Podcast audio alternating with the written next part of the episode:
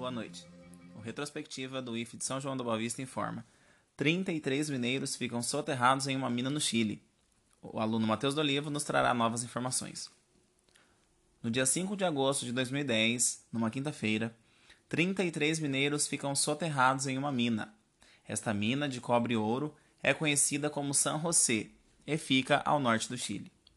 O resgate se iniciou no dia 6 de agosto, por um grupo através de um tubo de ventilação.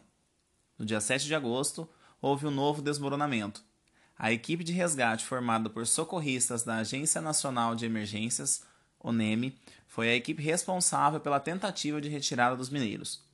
Os bombeiros fracassaram quando enviaram uma sonda a 730 metros de profundidade, onde achavam que estariam os mineiros, porém não os encontraram. No dia 22 de agosto, foi recebido um bilhete enviado pelos mineiros pela sonda, escrito: Estamos bien, en el refugio, Los 33. Assim, os socorristas perceberam que ainda estavam vivos. Os alimentos eram enviados pelas sondas. Meio copo de leite e duas colheres de atum para cada mineiro a cada 48 horas. Eram enviados soluções de glicose 5% e medicamentos com omeprazol para evitar úlceras no estômago.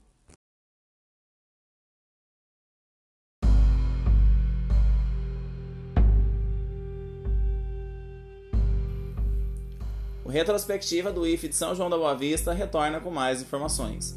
No dia 23 de agosto, 18 dias após o segundo desmoronamento, o Ministério de Saúde do Chile pede ajuda à NASA pela situação se parecer com a dos astronautas e marinheiros. No mesmo dia, um telefone sem fio é instalado para ter contato com os líderes dos mineiros. No dia 27 de agosto, é anunciado pelo engenheiro-chefe das operações de resgate a perfuração do túnel com 66 centímetros de diâmetro para retirada, e uma terceira sonda chegará ao local. O prazo estipulado é de 3 a 4 meses, porém, o presidente Pinheira está requisitando alternativas mais rápidas. No dia 29 de agosto, os mineiros recebem um pacote de distrações, contendo MP3, projetor para vídeo de jogos de futebol e jogos de videogame, além de roupas contra a umidade e colchões infláveis. A perfuração se iniciou no dia 31 de agosto, perfurando 33 centímetros de diâmetro, a uma velocidade de 15 metros por dia. No dia 1 de setembro, foi interrompido o trabalho devido a uma falha geológica. No dia seguinte, o processo de escavação foi retomado e o recorde debaixo da terra foi batido.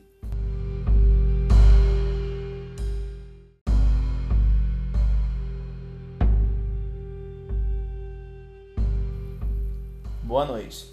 O Retrospectiva do IFE de São João da Boa Vista retorna com novas informações. A partir do momento que o processo de escavação é retomado, três planos foram criados: Plano A, Plano B e Plano C. O Plano A consiste em perfurar 702 metros com a máquina Raise Boiler até chegar ao refúgio, onde teoricamente estavam os mineiros. Até o dia 5 de setembro, a máquina tinha avançado pouco mais de 40 metros. Já o plano B consistia em alcançar o local das operações de mineração, a 680 metros de profundidade. O plano A era o único que já se iniciava a fase de perfuração, enquanto o plano B se iniciaria na mesma semana, e as equipes estavam preparando a área para instalar a sonda petroleira, o plano C. Ao final do dia 9 de setembro, o plano B estava mais avançado, já o plano A estava em 141 metros de um total de 730 metros. No dia 11 de setembro, uma peça danificada da máquina utilizada no plano B colocaria tudo em risco. Porém, o problema é contornado e o plano segue em frente. No dia 19 de setembro, o plano C se inicia, com mais velocidade do que os outros dois. No dia 25 de setembro, chega a primeira cápsula de resgate, a Fênix, ao acampamento Esperança. No dia 1 de outubro, as autoridades chilenas antecipam o resgate para o mesmo mês.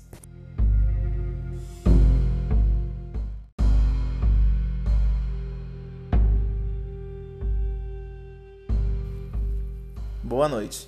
O Retrospectiva do IFE de São João da Boa Vista retorna com novas informações.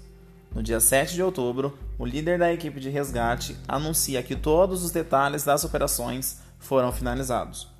No dia seguinte, os mineiros receberam um treinamento sobre o processo de resgate, todos concluídos com sucesso.